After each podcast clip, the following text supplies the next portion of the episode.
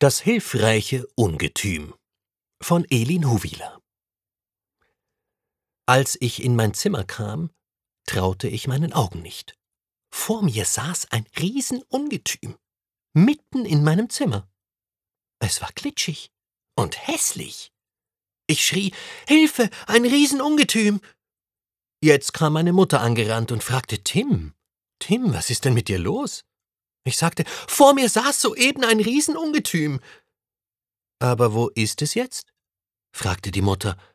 Ich starrte in mein Zimmer hinein und konnte selbst kaum glauben, dass da nichts mehr zu sehen war. Also, dann erspar dir solche Späße für ein anderes Mal, sagte meine Mutter etwas böse. Die Mutter ging in die Küche zurück. Ich dachte nach. Vielleicht ist es ja ein Monster, das sich nur zeigt, wenn man alleine ist. Da, da ist es wieder. Da oben sitzt es auf meinem Schrank. Das Ungetüm sagte leise in Robotersprache Komm herein und schließ die Tür, uns darf keiner hören. Das Ungetüm sagte mir, als ich mit ihm alleine war Hallo, ich heiße Theophil und ich kann Gedanken von anderen Menschen lesen. Ich möchte dein Freund sein. Ich überlegte einen Moment, ob ich wirklich der Freund von einem Ungetüm sein möchte. Äh, schließlich entschied ich mich dafür. Er konnte ja nichts dafür, dass er so übel aussah. Wenn du mich mit in die Schule nimmst, kann man mich zwar nicht sehen, aber wenn ich dir dreimal auf den Kopf klopfe, hörst du meine Gedanken, sagte mir mein neuer Freund. Schnell stellte sich heraus, dass Theophil nicht nur Gedanken lesen konnte, sondern auch auf jede Frage eine Antwort wusste. Dank Theophil war die Schule jetzt für mich ganz einfach. Alle freuten sich über meine guten Noten, und ich musste nur schauen, dass ich mich nicht verplapperte. Denn Theophil sagte mir, dass er sofort weg ist, wenn ich jemanden von seinen heldenhaften Sachen erzählte. Die Wochen vergingen, und ich schrieb die besten Noten, bis zu jenem Morgen, als Theophil ein schrecklicher Schnupfen plagte. Er musste versteckt zu Hause im Bett bleiben. Ausgerechnet an diesem Tag schrieben wir in der Schule drei Prüfungen. Keine Frage, ohne Theophil wusste ich gar nichts. Jetzt wurde alles auffliegen. Als die Lehrerin die Prüfungen zurückgab, war sie mehr über die schlechten Noten erstaunt als ich. Sie sagte Tim, komm mit mir raus. Ich wusste genau, was jetzt kommt. Und ich spürte genau, dass es nicht richtig war, dass ich mir von Theophil alles einsagen ließ. Die Lehrerin fragte Tim, was ist bloß los mit dir? Erst warst du ganz schlecht in der Schule, dann bist du zum Profi geworden, und jetzt geht wieder alles schief. Ich hoffe sehr, dass sich das jetzt schnell wieder ändert. Zu Hause wollte ich dringend mit Theophil reden. Von nun an möchte ich, dass du mir nur noch als Lehrer beiseite stehst und mir hilfst, die Dinge selber zu verstehen. Und so wurde ich auf ehrliche Weise gut in der Schule. Die Lehrerin und die Eltern sind stolz auf mich. Aber das Geheimnis von meinem heimlichen Freund wissen sie alle nach wie vor nicht. Theophil und ich sind die besten Freunde und bleiben für immer zusammen. Das invalide Fressmonster von Aurora Bonamassa. Hallo zusammen.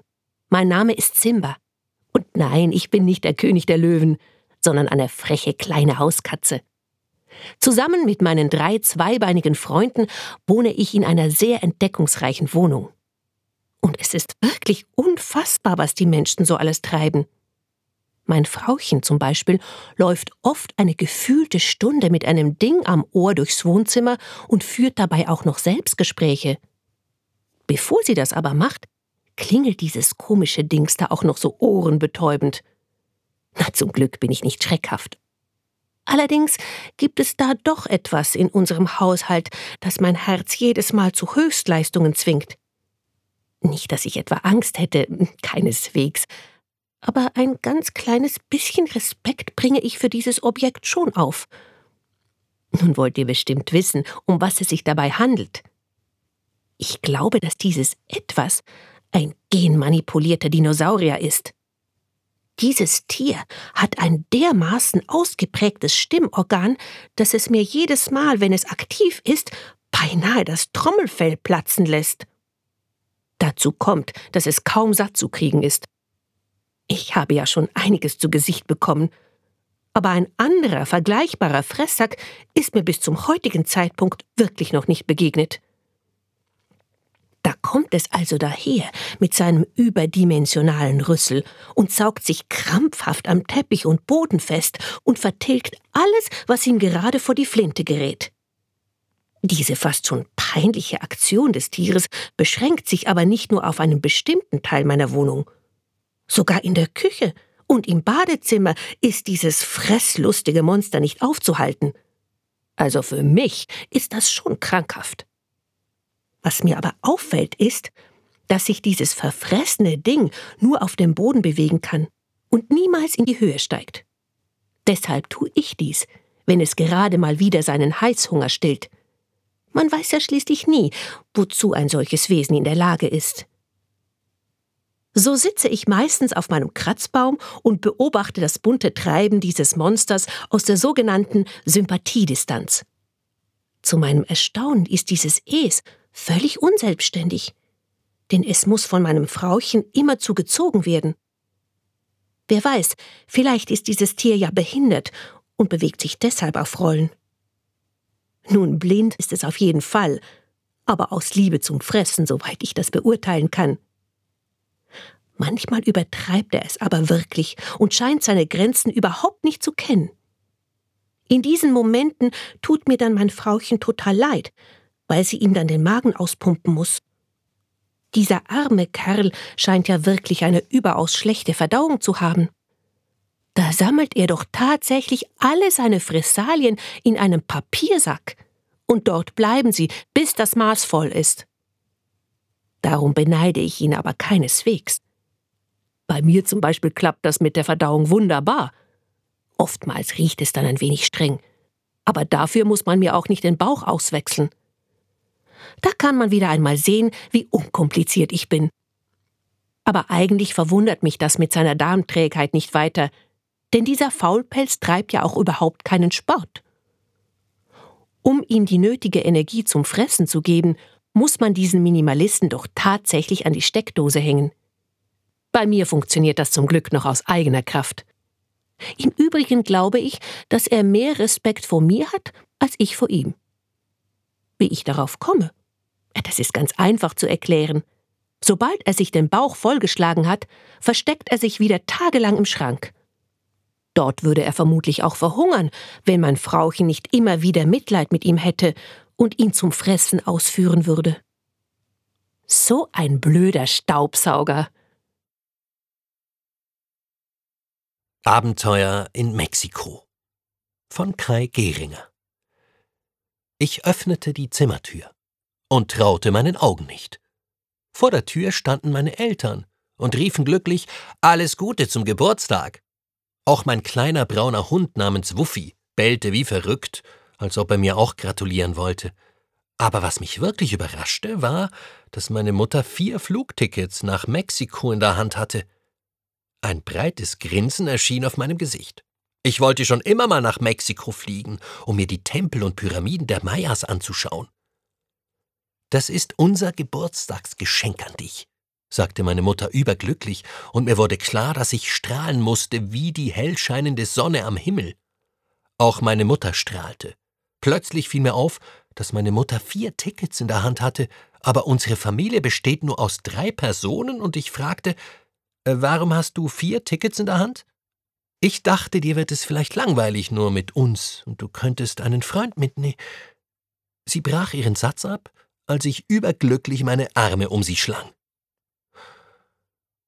Noch einmal vielen Dank, Leo, dass du mich mitgenommen hast, sagte mein Freund Tim zum gefühlten tausendsten Mal, im Wagen, mit dem wir zu einem der alten Meiertempel fuhren. Ich antwortete nur mit einem genervten Gern geschehen. Als wir endlich bei dem aus Stein gebauten Tempel ankamen, gingen wir gleich rein. Unser Führer erklärte uns viele von den eingeritzten Symbolen Und Tim musste natürlich jedes Symbol, an dem wir vorbeikamen, anfassen. Hör bitte auf damit, sagte ich. Aber es war zu spät. Denn Tim rief, Hey Leo, hier lässt sich was reindrücken. Es machte Klick und der Boden verschwand unter meinen Wanderschuhen. Als ob das nicht reichen würde, landete ich hart auf meinem Po und über mir schloss sich die Falltür. Zum Glück hatte ich wie immer eine Taschenlampe in meinem Rucksack. Als ich sie einschaltete, sah ich einen Jungen im weißen T-Shirt und schrie, ah, ein Geist!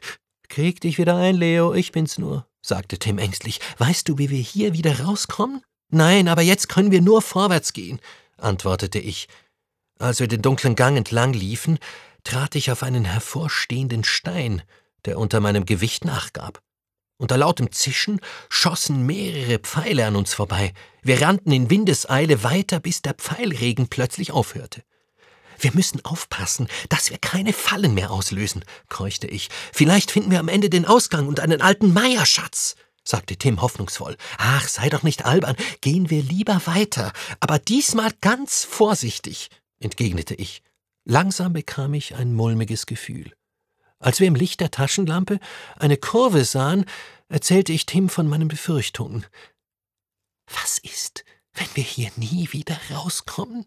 Ach, wir kommen hier sicher wieder ra. Dieser kurze Moment, als Tim sich nicht konzentrierte, stolperte er über einen Strick aus Lianen. Weg hier! schrie ich, als plötzlich ein riesiger grauer Felsbrocken von der Decke fiel. Wir rannten um unser Leben. Vor uns tauchte plötzlich ein riesiger Graben auf und wir sprangen. Zum Glück schafften wir den Sprung und der Felsbrocken versank in der Grube. Als wir uns den Gang dahinter genauer ansahen, sagte Tim, ich hab's gewusst, da ist ein Schatz. Aber ich hatte nur Augen für die Lianen, die den Ausgang versperrten. Als wir den Schatz mitgenommen und uns durch die Lianen gezwängt hatten, gingen wir zum Eingang und zu unserer Reisegruppe. Meine Eltern waren froh, dass wir wieder da waren. Der Schatz wurde später in ein Museum in Mexiko gebracht, und ich hatte das beste Abenteuer erlebt, das es gibt. Kalte Erinnerung von Gloria Erath Ich öffnete meine Zimmertür und traute meinen Augen nicht.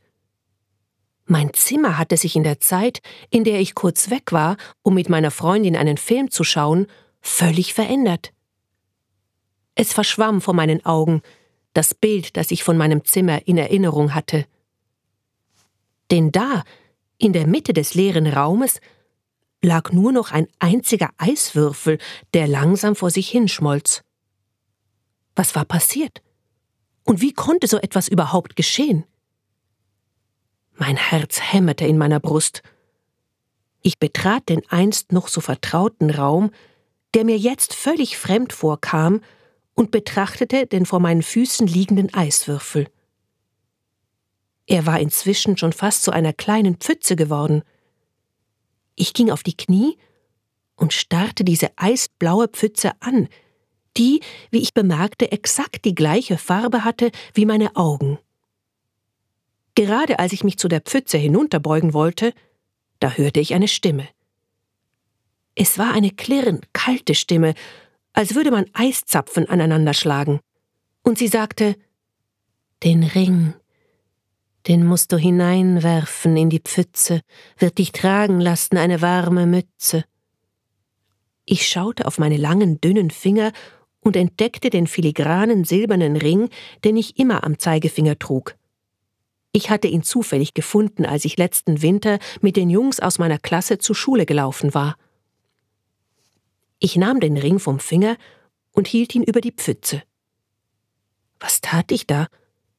War ich nicht ganz bei Sinnen? Das war vielleicht eine mordsgefährliche Sache.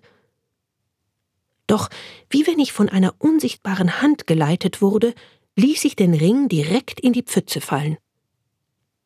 Die kleine Pfütze füllte sich plötzlich immer mehr mit Wasser. Ich hörte nur noch meinen eigenen erstickten Schrei, der in einem Gurgeln unterging. Die Zeit, die ich unter Wasser war, fühlte sich so unglaublich lange an. Ich bekam keine Luft, mein Gehirn war ganz gelähmt von diesem eiskalten Wasser und schließlich verlor ich das Bewusstsein. Ich schlug meine schweren Augenlider auf und spürte Kies unter meinem Rücken.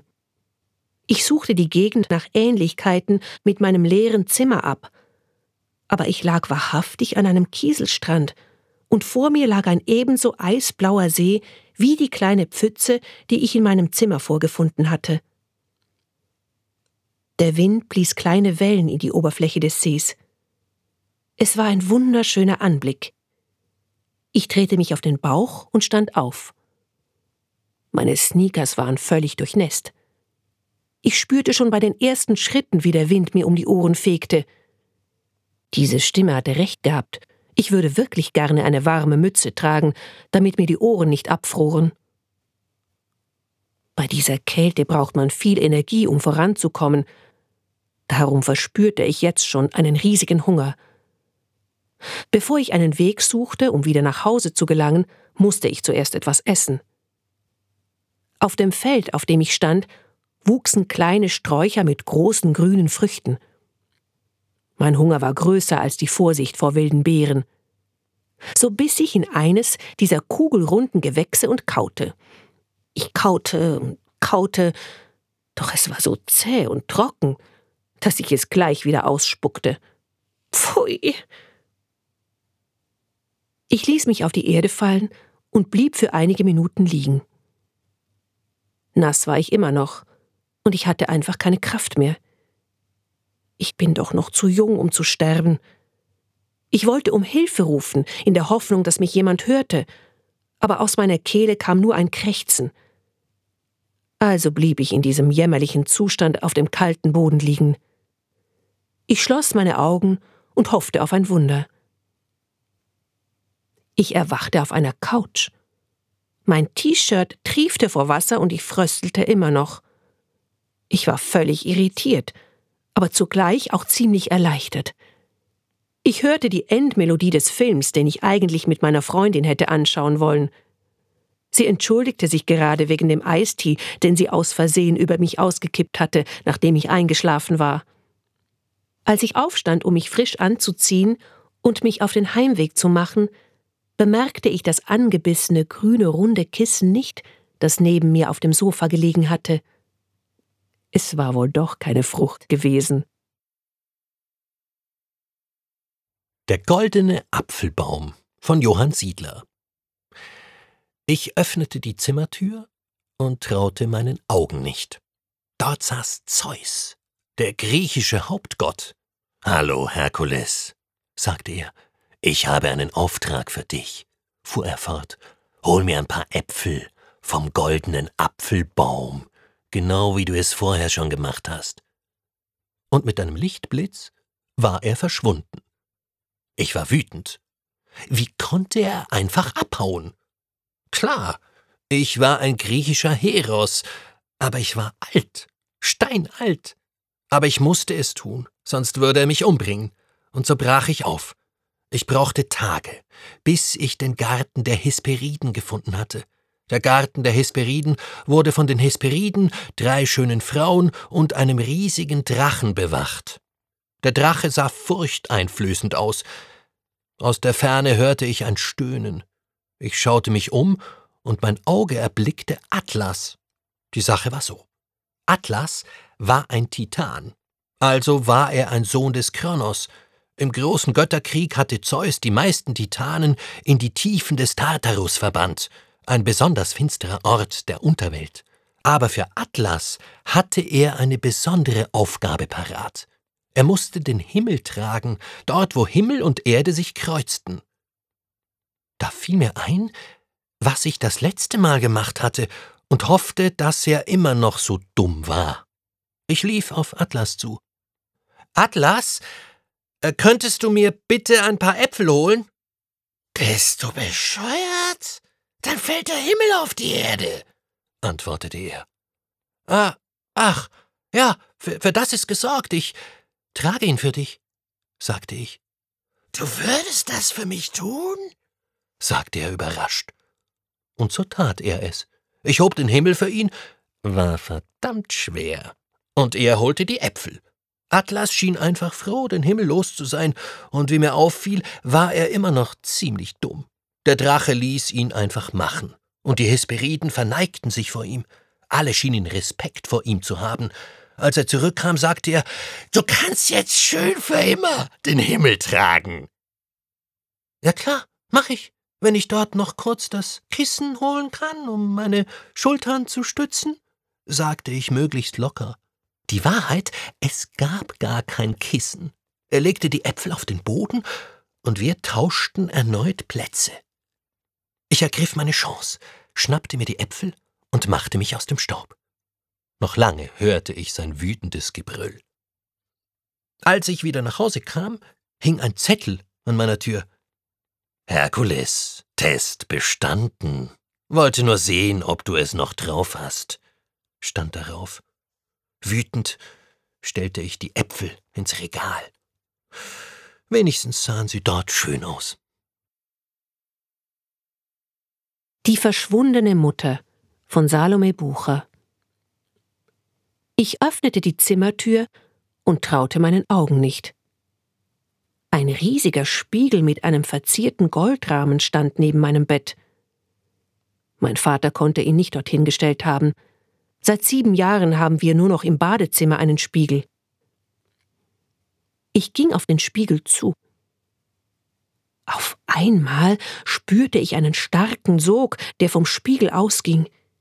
Ich konnte mich nicht mehr wehren. Mir wurde schwarz vor Augen. Als ich wieder zu mir kam, lag ich auf einer Wiese. Ich schlug die Augen auf und blickte in ein lächelndes Gesicht, das dieselben braunen Augen und dasselbe blonde Haar hatte wie ich. Sie sah so aus, wie ich sie in Erinnerung hatte. Mom? flüsterte ich. Sie nickte. Ich hatte meine Mutter acht Jahre nicht gesehen. Als ich fünf war, war sie spurlos verschwunden. Eine Flut von Gefühlen überwältigte mich. Freude, Erstaunen, Wut. Wo warst du? Weshalb bist du einfach gegangen? sagte ich laut, mit Tränen in den Augen. Mom nahm meine Hand und flüsterte Alia, es tut mir so leid. Ich komm mit. Sie führte mich durch einen wunderschönen Wald. Unterwegs sah ich Wesen, die ich für Schmetterlinge hielt. Als dann aber eines davon auf meiner Schulter landete, sah ich, dass es eine Fee war. Ich konnte mich allerdings nicht lange darüber wundern, denn meine Mutter zog mich ungeduldig auf eine Lichtung. Ein kleines Häuschen mit einem Garten stand dort. Ein großes weißes Pferd graste friedlich. Als es den Kopf hob, erschrak ich, denn es war kein Pferd, sondern ein Einhorn, und es sprach. Hi, du bist also Alia. Joanne hat mir schon so viel von dir erzählt. Wie geht es deinem Vater? Wie ist es so in der normalen Welt? Sparky, langsam, langsam, stoppte Mom den Redeschwall des Einhorns. Zu mir sagte sie, das ist Sparky, das Plappermaul. Wie du sicher schon bemerkt hast, ist sie ein Einhorn und deshalb kann sie sprechen. Allerdings gibt es kein Fabeltier, das so viel redet. Okay, sagte ich langsam, dann ist das hier so eine magische Welt mit Drachen, Einhörnern und Kobolden? Ja, genau, es gibt aber auch Feen, Zwerge und es gibt. Sparky, mahnte Mom. Ach, schon okay, sagte ich schnell. Wir haben doch genug Zeit, oder? Die beiden tauschten einen besorgten Blick. Nun, das Portal öffnet sich nur zu einem bestimmten Zeitpunkt, für bestimmte Personen, erklärte Mom. Zögernd setzte sie dazu, und es schließt sich automatisch nach zwei Stunden. Jetzt wurde mir alles klar. Deshalb war Mom verschwunden. Sie musste das Portal verpasst haben und war hier gefangen. Jetzt ist es offen. Bitte, Mom, flehte ich. Du solltest es versuchen, sagte Sparky, die Moms zögern sah. Du vermisst die andere Welt. Da fasste Mom einen Entschluss. Okay, wir müssen uns aber beeilen. Auf Sparkys Rücken ritten wir zum Portal. Unterwegs verabschiedete sich Mom von Feen, Elfen, Drachen und Kobolden. Dann umarmten wir Sparky und gingen auf das Portal zu. Hier. Mom gab mir ein Lederarmband küsste mich auf die Stirn und flüsterte Ich hab dich lieb. Ich dich auch. Ich spürte den Sog, schloss die Augen und hörte einen weit entfernten Knall. Ich wachte auf meinem Bett wieder auf. Ich fühlte mich wie aus einem Traum erwacht. Suchend schaute ich mich um. Kein Spiegel weit und breit. Allerdings lag ein Lederarmband auf meinem Bett. Schnell rannte ich ins Wohnzimmer. Nichts. Auch im Rest des Hauses fand ich meine Mom nicht. Erschöpft sank ich auf die Treppe und weinte. Alles war nur ein Traum gewesen. Und trotzdem wusste ich jetzt, dass es ihr gut ging. Mit dieser Gewissheit ging ich hinaus an die kühle Herbstluft. Leben um zu geben von Nevin Britschki Ich öffnete meine Zimmertür und traute meinen Augen nicht. Auf meinem Bett und am Boden lagen überall Stapel von Briefen und Paketen. Was war denn das? Das konnte sich nur um einen Irrtum handeln, ich ging ins Zimmer und nahm ein Paket in die Hand. Da stand mein Name drauf.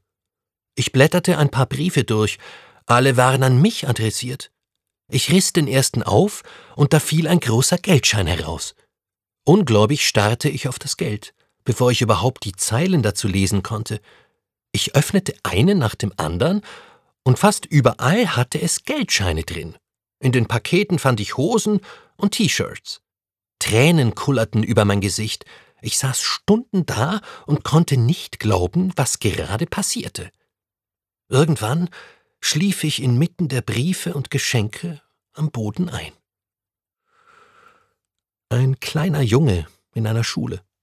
Er lief allein auf den Schulhausplatz, da es gerade zur Pause geklingelt hatte. Alle spielten Fußball oder Basketball, mit Ausnahme dieses kleinen Jungen mit dem Namen David. David war ein Ausländer, der erst seit zwei Wochen an dieser Schule war. Er saß allein auf der Treppe, weil er keine Freunde hatte und er von den anderen Schülern gemobbt und gehänselt wurde. Dies, weil er zerrissene Kleider trug und seine Familie fast kein Geld hatte. Eines Tages, als die Schule fertig war, begegnete David auf dem Heimweg einem älteren Mann, der auf einer zerrissenen Decke auf dem Trottoir neben einer Mülltonne lag dieser Mann sah so verhungert und elend aus, dass David einfach nicht an ihm vorbeilaufen konnte. Er entschied sich, zu ihm hinzugehen und sprach ihn an. Die Stimme des Mannes klang so, als ob er gleich sterben würde. David schaute in seine Tasche und zog die 20-Franken-Note raus, die ihm heute Morgen seine Mutter für die Schulbücher mitgegeben hatte, und er drückte sie dem alten Mann in die Hand. David wusste zwar, dass seine Eltern kein Geld mehr hatten, um die Schulbücher zu bezahlen, aber er konnte einfach nicht anders. Der Mann schaute David verwundert an und fragte Brauchst du das Geld nicht selber? Darauf antwortete David Doch, ich brauche das Geld auch, aber du brauchst es dringender. Ich habe ein Dach über dem Kopf und du schläfst jeden Tag allein auf der Straße. Ich wünschte, ich könnte dir noch mehr Gutes tun. Die Augen des Mannes wurden feucht, und er brachte kaum ein Wort über seine Lippen, so dankbar war er. David blieb noch eine Weile bei ihm und machte sich dann auf den Weg nach Hause, sehr dankbar, dass er ein Bett und ein Dach über dem Kopf hatte. David? David! Ich erwachte und meine Mutter stand vor mir im Zimmer. Sie beugte sich zu mir und nahm mich in den Arm.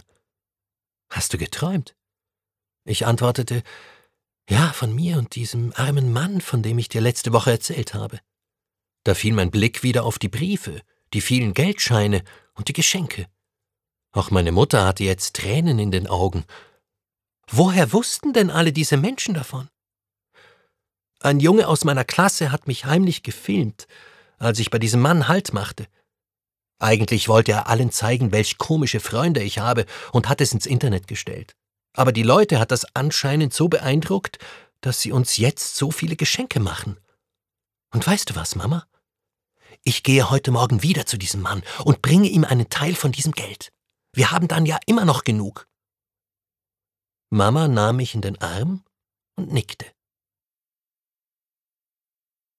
Unverhofft kommt oft. Von Lynn Murer. Ich öffnete die Zimmertür und traute meinen Augen nicht. Ich erblickte Blut. Sehr viel Blut, vor mir meine Mutter. Sie hielt sich die Hand, mit der sie gerade eben noch angeklopft hatte, behutsam an der Stelle, an welcher sie das Messer erwischt haben musste. Anscheinend hatte sie es rausgezogen, denn es lag blutgetränkt auf dem weichen Teppichboden, welcher dem Wohnzimmer einen Anflug unmenschlicher Sauberkeit verlieh. Es lief mir eiskalt den Rücken runter. Und ehe ich mich versah, sackte sie zusammen. Reflexartig schrie ich nach meinem Vater.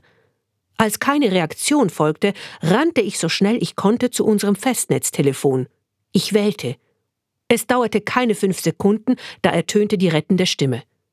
Notrufzentrale Kantonsspital? Doch ich ließ die Person nicht aussprechen. Stattdessen wimmerte ich ins Telefon, ohne auch nur einmal durchzuatmen. Während ich versuchte, den Sachverhalt möglichst klar zu erläutern, drehte ich mich um. Es konnte nicht sein. Die Tür war sperrangelweit geöffnet. Es fühlte sich an wie in einer dieser Krimiserien, nur diesmal erlebte ich es hautnah mit. Ich fiel auf die Knie. Die Situation überforderte mich völlig, und ich wusste nicht, wie ich damit umgehen sollte. Mein Sichtfeld verschwamm. Das entsetzliche Blutgeschmier in meinem Schoß vermischte sich mit der Flüssigkeit meiner Tränen. Ich drehte meinen Oberkörper zögernd zur Seite. Da lag sie. Sie war alles, was ich noch sah. Irgendetwas rammte grob meine Schulter, doch ich fühlte es kaum. Personen stürmten vorbei. Ihre roten Tragetaschen schrammten sie hart über den Boden. Ich schloss verkrampft die Augen. Ich hatte nur noch einen einzigen Wunsch, es sollte aufhören. Jemand hiefte mich hoch und trug mich zum Wagen. Und noch während dieser Rettungssanitäter völlig beschäftigt damit war, mir Infusionen anzuhängen, welche gegen den Schock wirken sollten, kehrte die Trage zurück. Darauf meine Mutter. Ihre Augen waren geöffnet. Sie blickte mir breit grinsend direkt ins Gesicht. Mit starker Stimme, welche ziemlich ungewöhnlich für ihren eigentlichen Zustand war, meinte sie Ich werde nicht verbluten. Du wirst schon merken, was der Hintergrund dieser Aktion ist. Ihre Aussage irritierte mich. Ich bemerkte dazu, dass sie überhaupt nicht verarztet wurde. Halluzinierte ich etwa? Alle Ärzte schmunzelten. Einer holte Lappen aus einem der sterilen Einbauschränke und reichte einen meiner Mutter. Diese schwang sich elegant von der Liege und begann sich den Hals abzuwischen. Sie bewegte sich, als wäre nichts geschehen. Ich war völlig irritiert. Dazu fasste ich einzelne Gesprächsfetzen auf wie Diese Maskenbildner waren echt Hammer und echt geniale Idee von ihm. Plötzlich wurde ich unsanft aus meinen Gedankengängen gerissen. Die Tür wurde ruckartig wieder geöffnet. Wir waren doch noch überhaupt nicht losgefahren. Anscheinend hatten sie dies auch nicht vor, denn nun steuerten die Ärzte zielstrebig auf unsere Garage zu. Und meine Mutter? Sie lief nebenan. Das Sweatshirt noch blutgetränkt und völlig durchnässt. Sogar die Narbe, welche zuvor an ihrem Schlüsselbein gut auszumachen war, schien verschwunden. Wurde ich jetzt verrückt? Ich rannte ihr hinterher. Was soll das? fragte ich fassungslos. Meine Stimme überschlug sich. Ein breites Schmunzeln war die Antwort. Hinter dir ich traute meinen Augen nicht. Mein Freund kniete auf dem Asphalt und hielt mir eine kleine Schachtel entgegen. Er hatte das inszeniert? Eine blödere Variante für einen Heiratsantrag kann es wohl nicht geben. Ich wollte etwas erwidern, was mein Entsetzen über ihn zum Ausdruck brachte, doch bevor mir dies möglich war, wurde mir schwarz. Schweißgebadet lag ich da atmete einmal tief durch. Es war nur ein Traum. Ein Glück. Doch dann ein Klopfen. Jenes, welches ich doch schon mal vernommen hatte. Die Liebe steht in den Sternen von Matthias Hecki. Mein Name ist Felix. Aufgewachsen bin ich in der Zentralschweiz. Früher hat mein Vater mir immer vor dem Schlafengehen Geschichten über das Universum erzählt, über ihre Planeten und Sterne, über ihre Unendlichkeit. Mein Zimmer war vollgestopft mit Büchern und Bildern übers Universum. Man könnte sagen, ich war ein Nerd. Ich war regelrecht fasziniert von Planeten und Sternen, vor allem von der Sonne. In der dritten Klasse hatten wir das Thema Universum in der Schule durchgenommen und als meine Lehrerin verkündete, dass wir eine Sternwarte besuchen werden, war ich von Freude übergossen. Die meisten Kinder waren sehr gelangweilt, und es hat sie gar nicht interessiert. Aber ich? Ich war so fasziniert von diesem riesigen Fernrohr. Meine Faszination wurde immer stärker und stärker. Mit 13 Jahren ging ich an das Gymnasium, weil mein Ziel war, Astrologie zu studieren. Zu meinem 16. Geburtstag bekam ich ein Fernrohr geschenkt und habe mich stundenlang mit diesem verweilt. Mittlerweile wusste ich alle Sternenkonstellationen des Universums auswendig und konnte über alle Planeten in unserem Sonnensystem Bescheid geben. Als ich mit 20 das Gymnasium abschloss, war meine Liebe zu den Sternen immer noch so stark. Ich habe schon zahlreiche Ereignisse miterlebt, wie zum Beispiel Asteroidenschauer, Sonnenfinsternisse, Mondfinsternisse, aber ich habe noch nie eine totale Sonnenfinsternis miterlebt, und die nächste stand kurz bevor. Ich habe mich dementsprechend gut auf diesen Moment vorbereitet, mit Filtern für mein Fernrohr und speziellen Brillen, sonst wäre das Licht unerträglich. Es war soweit. Ich ging zu einem berühmten Spot, wo sich viele Amateure trafen, um die Sonnenfinsternis zu bestaunen. Voller Freude habe ich mein Fernrohr aufgestellt und alle Filter und Sachen montiert. Es war bald soweit. Alle hatten ihre Brillen aufgesetzt und jeder war gespannt auf diesen Moment. Der Mond hatte sich vor die Sonne geschoben und ein dünner, sehr heller Strahl umrandete den Mond. Es war so ein schöner Anblick durch das Fernrohr.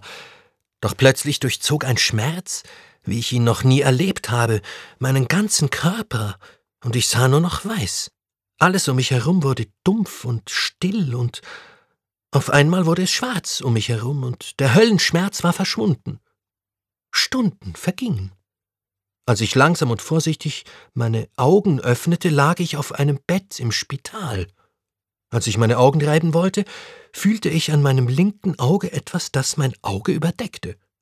Wenige Momente später kam ein Arzt zu mir und erklärte mir, dass ich bewusstlos hier im Spital ankam und dass sie eine schwere Verbrennung meines linken Auges festgestellt hatten.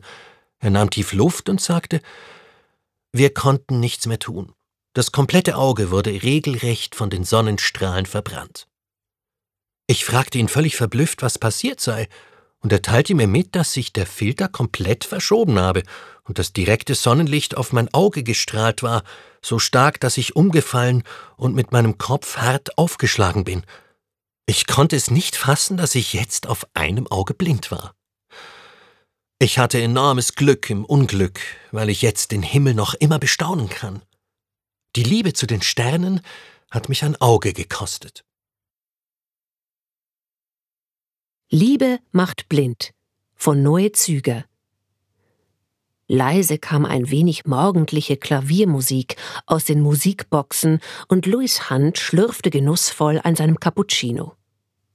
Dieses Szenario war das typische Morgenritual des zwei Meter großen, blonden, schmächtigen Chemikers Louis Hunt. Als der Chemiker gerade einen Text über die Aktienzinsen in der New York Times las, kam auf einmal eine junge Blondine in Hunts Lieblingscafé, dem Coffee. Der blonde Chemiker richtete sein Augenmerk urplötzlich ganz auf die Schritte und Tritte der Blondine. Als sie an ihm vorbeihuschte, fragte er sie vor Adrenalin platzend Hier hätte es noch Platz. Wollen Sie sich hinsetzen? Die Blondine nickte und gab zurück Ja, sicher. Nach einem kurzen Dialog stellte sich heraus, dass die junge Frau Anne Cross hieß und an einer gut angesehenen Universität in New York Medizin studierte.